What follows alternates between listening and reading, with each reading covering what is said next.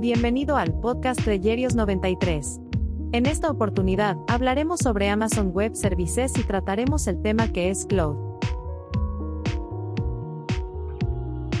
El uso de una nube pública, que consiste en utilizar los servidores de otras personas para ejecutar sus cargas de trabajo digital, Hoy en día, no existe una diferencia notoria entre ejecutar una aplicación que puede estar alojado en un servidor físico y tenerlo en el datacenter de Amazon.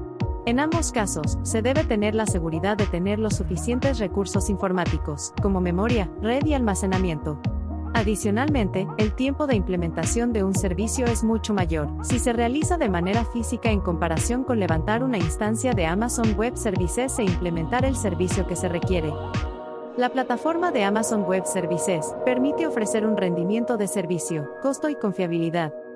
Los recursos que brinda Amazon Web Service siempre están disponibles y son escalables de acuerdo a la necesidad del proyecto. Permite diseñar varias capas de redundancia para que cada vez que falle un componente, la carga de trabajo que se tiene pueda escalar de manera automática.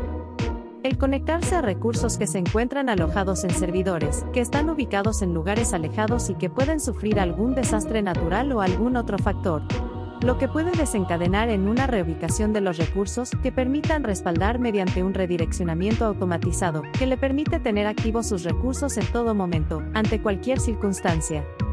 En Amazon Web Services, cuenta con una amplia gama de servidores que tienen diferentes potencias de cómputo de acuerdo a la necesidad del cliente, ya que la potencia es a pedido.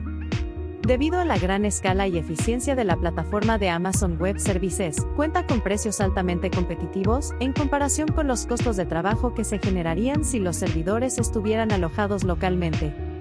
En el próximo capítulo seguiremos hablando de Cloud. Hasta la próxima.